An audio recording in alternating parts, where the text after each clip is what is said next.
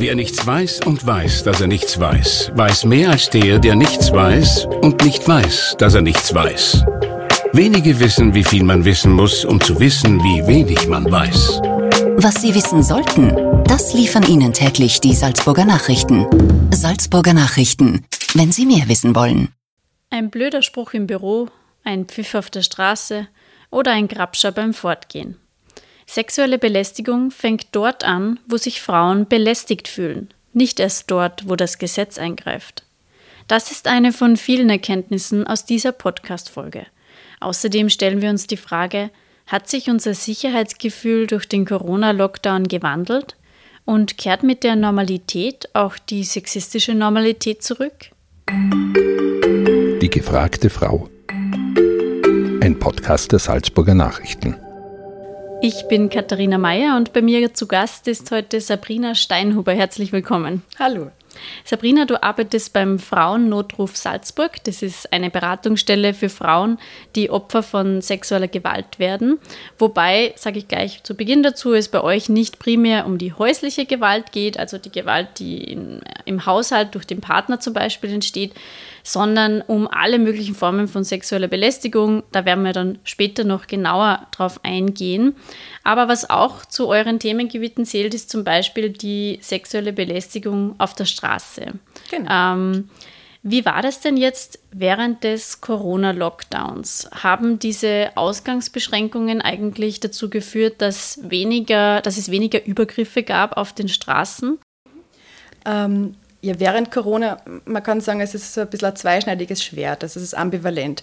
Auf der einen Seite hat sich das öffentliche Leben sehr stark verändert, also man ist weniger unterwegs gewesen, es hat mehr, weniger äh, kulturelle Angebote gegeben und auch so der ganze zum Beispiel Fortgehbereich ist ja weggefallen. Das heißt, äh, dort, wo sexuelle Gewalt wirklich auch viel passiert, das ist einfach mal nicht da gewesen. Da, dadurch kann man schon davon ausgehen, dass diese Bereiche nicht so sehr passiert sind. Ja?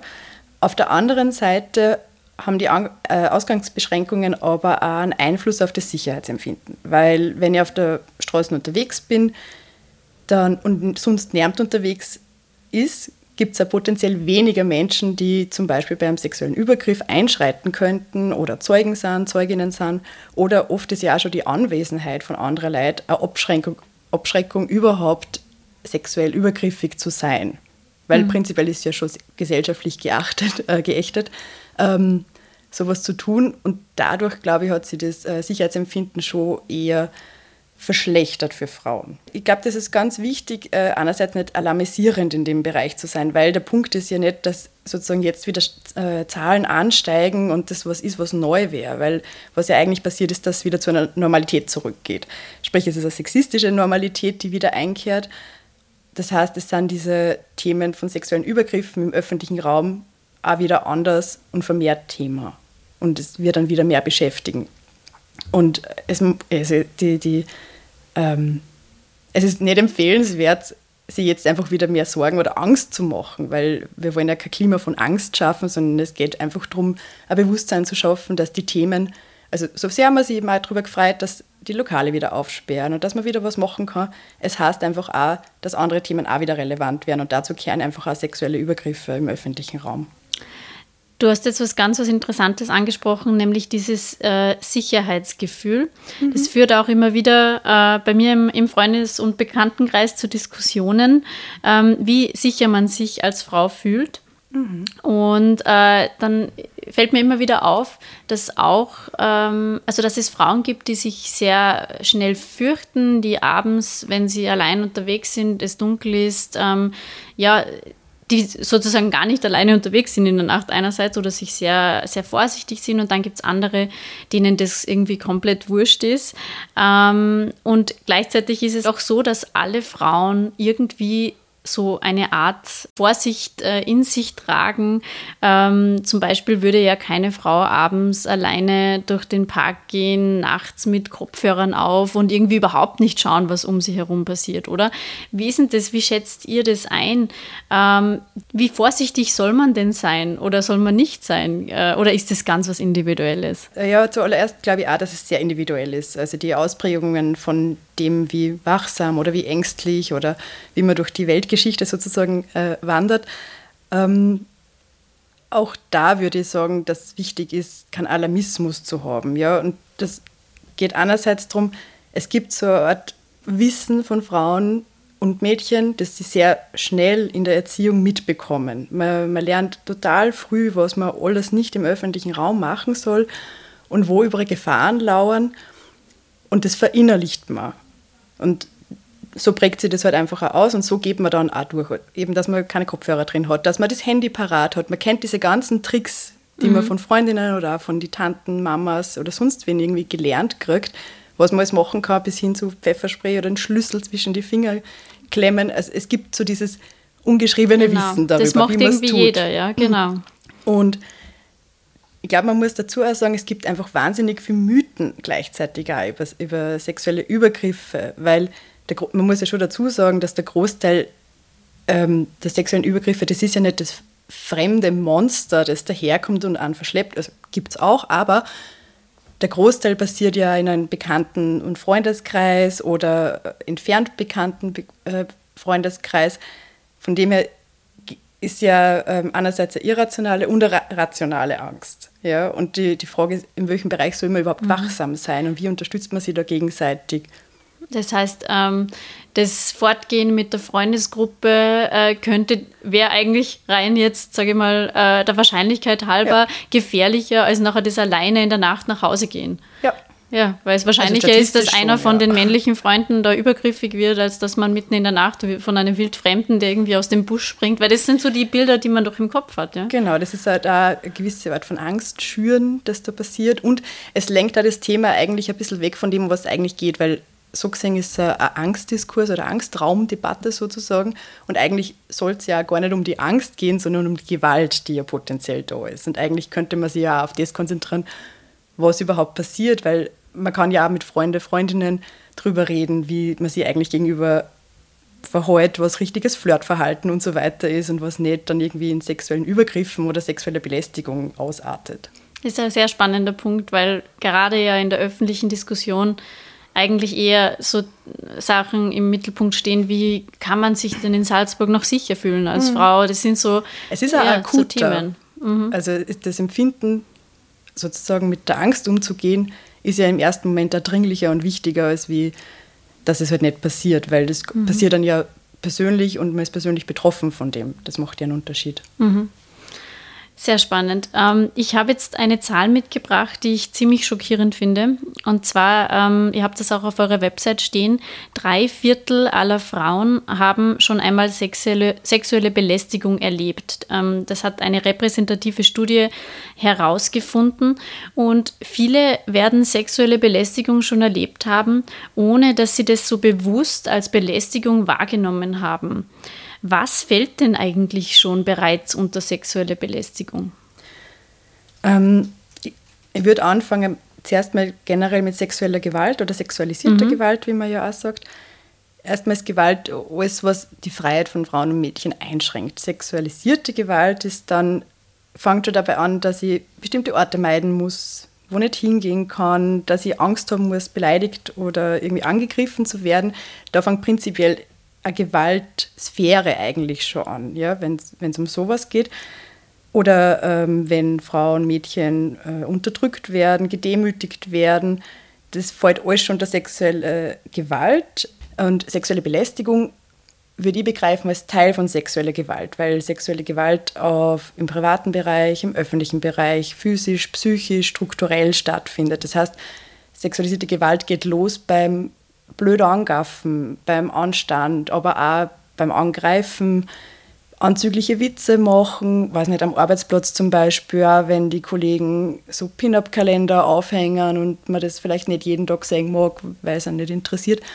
Oder auch bis hin eben zu Nötigung und Vergewaltigung oder sexuellen Missbrauch. Also es ist halt ein sehr breites Feld, was da prinzipiell alles drunter fällt. Und dann, glaube ich, kann man unterscheiden, es gibt einerseits eine subjektive Bewertung von sexualisierter Gewalt, eine durchs Umfeld und der Gesellschaft und eine rechtliche. Das sind sozusagen so drei Ebenen.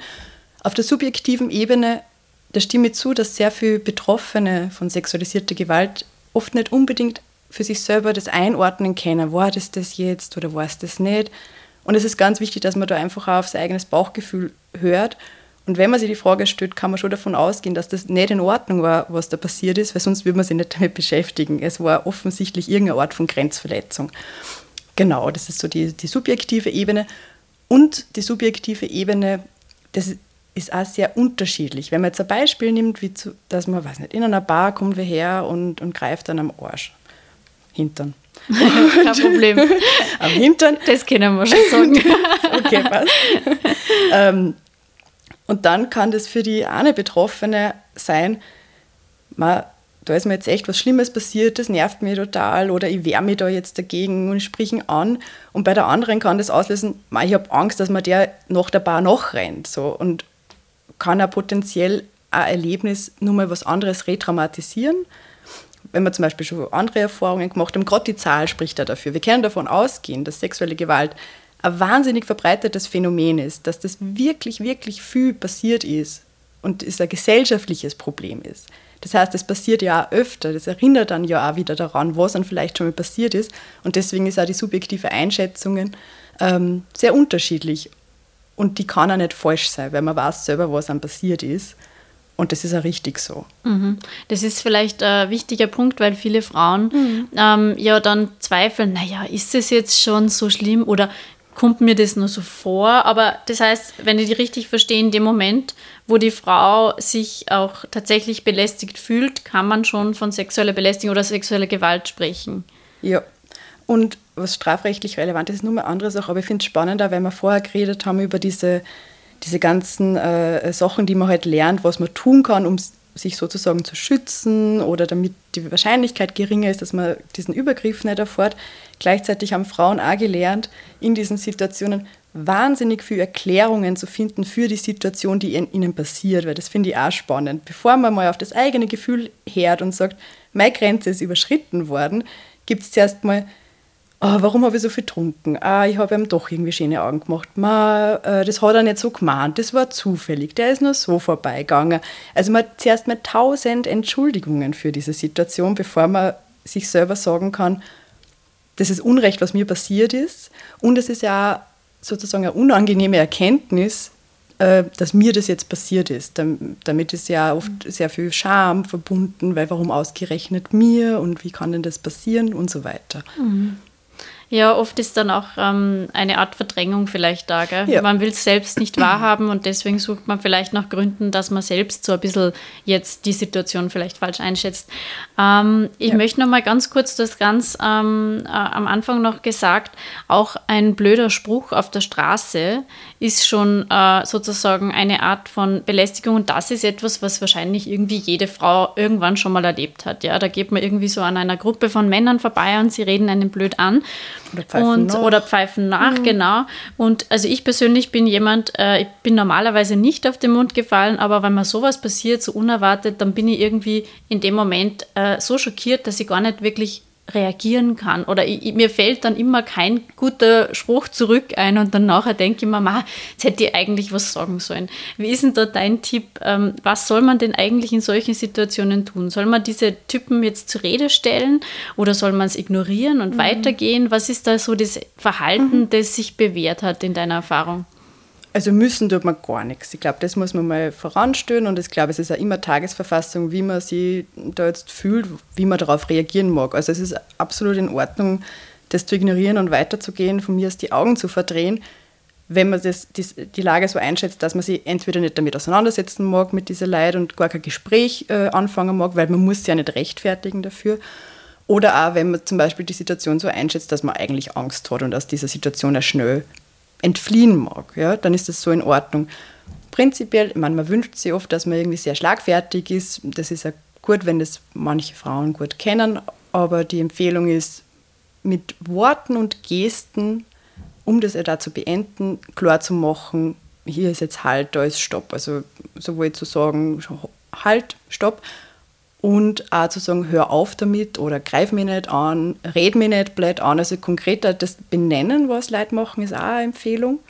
Da muss man sich oft auch mal drüber trauen, äh, ja, äh, das zu sagen. Das so in Worte zu fassen, mhm. ja. Aber ich finde, das ist auch was, das schließt dann noch ein bisschen an an die Sachen, die man so gelernt hat, diese Tricks eben da Handy in der Hand haben. Man man ist ja auf eine gewisse Art und Weise wachsam in dieser Welt unterwegs.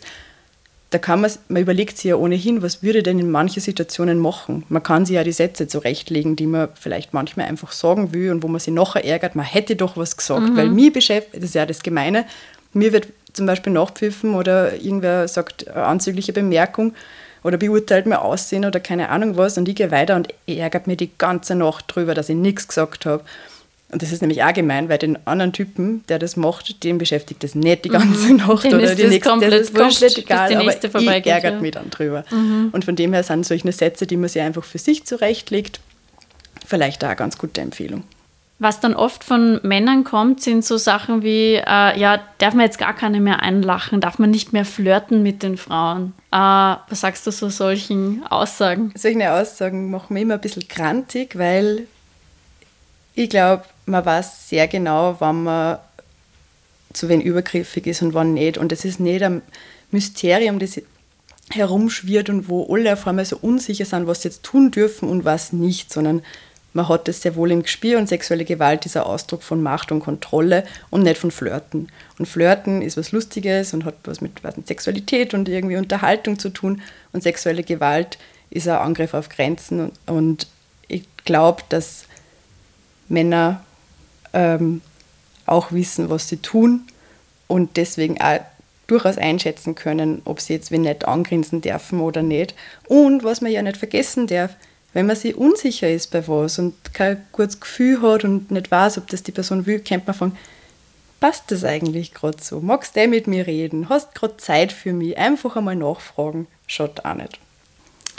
Äh, was können denn nun Frauen, die Opfer von sexueller Gewalt geworden sind, tun? Beziehungsweise wie unterstützt ihr Betroffene beim Frauennotruf? Also um sozusagen wieder ein normales Gefühl herzustellen, ähm, ist wichtig, dass man sie einerseits körperlich versorgt, weil es kann auch zu körperlichen äh, Übergriffen kommen und dann ist man vielleicht auch verletzt. Das heißt, man sollte sich darum kümmern, aber auch, dass grundlegend dann körperlich gut geht, sprich ausreichend Schlaf, gut essen und so weiter und so fort.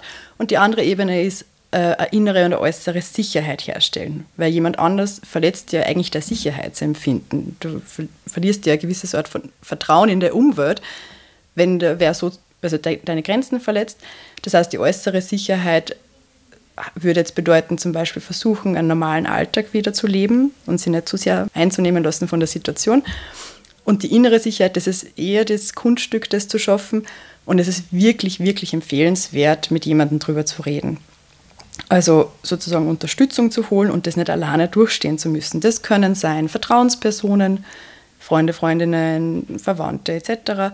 Aber eben auch äh, professionelle Beratungsstellen, so wie wir das anbieten. Und im schlimmsten Fall sozusagen kann es auch hilfreich sein, Therapie in Anspruch zu nehmen weil nach einem sexuellen Übergriff treten sehr oft zuerst einmal akute Belastungsstörungen auf und dann verarbeitet man das auf irgendeine Art und Weise. Und im besten Fall hilft dann wer dabei, weil es ist gut, wenn man darüber reden kann, wenn man möchte. Man sollte auch niemand dazu drängen.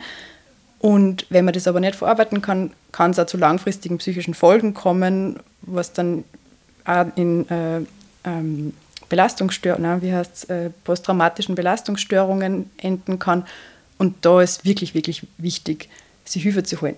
Da möchte ich auch noch dazu sagen, gerade wenn man, es, man denkt da sehr oft, dass man Sachen alleine schafft. Man begreift sie vielleicht sogar selbst als Feministin, man begreift sie als starke Frau. So ein einschneidendes Erlebnis kann alle aus der Bahn werfen. Das hat nichts, also es gibt da Frauen, die sagen, das würde mir nie passieren. Es kann einfach, also die Zahlen sprechen ja dafür, es kann einfach wirklich viel Menschen passieren.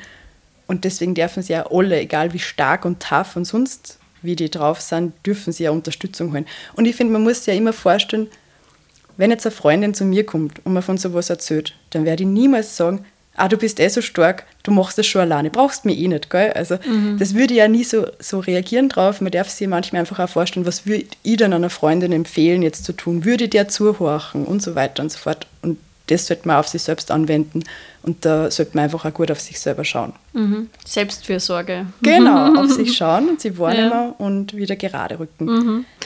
Und was macht ihr in der Beratungsstelle konkret für die Frauen? Was wir machen, also der, der, der Großteil unserer Arbeit ist Prozessbegleitung. also prinzipiell eine Beratungsstelle. Das heißt, wir begleiten Frauen und Mädchen, also Mädchen ab 14 Jahren, bei einem Verfahren. Mhm. Und prinzipiell könnte das anfangen von vor der Anzeige bei der Polizei bis zum Ende des Gerichtsverfahrens.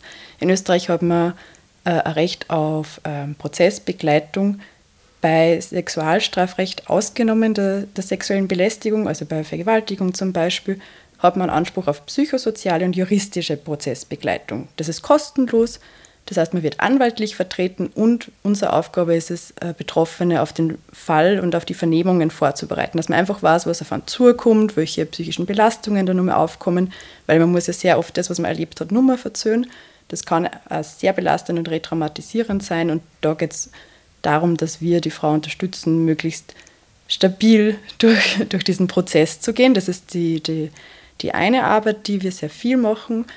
Dann geht es aber auch um Angehörigenberatung und Bezugspersonenberatung, weil auch unterstützende Personen brauchen manchmal selber Unterstützung, weil es ist ein Thema, das auch sehr viele Menschen überfordert, aber gleichzeitig mag man sehr gerne auch wen helfen oder unterstützen bei sowas.